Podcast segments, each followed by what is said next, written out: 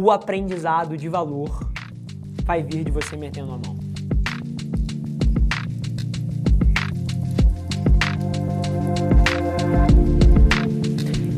O estudo é para te tirar da inércia, cara mais uma vez, se você conseguir conciliar o trabalho com o estudo, é maravilhoso, porque você está fazendo mais do que uma pessoa que está só trabalhando ou está só estudando.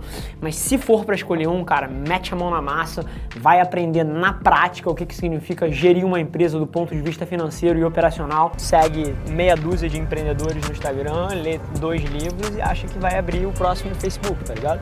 A escola foi feita e formada no modelo que ela é hoje para solucionar as necessidades de criação de mão de obra da revolução industrial.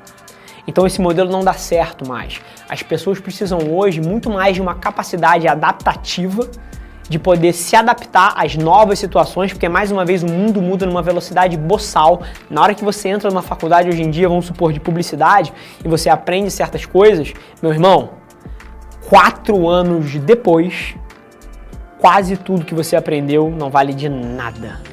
Esse é o grande ponto e por isso eu tenho que bater tanto e por isso eu me repito tanto, mas é uma verdade fundamental. O mundo mudou, a tecnologia está comendo tudo e se você não se adapta, você morre.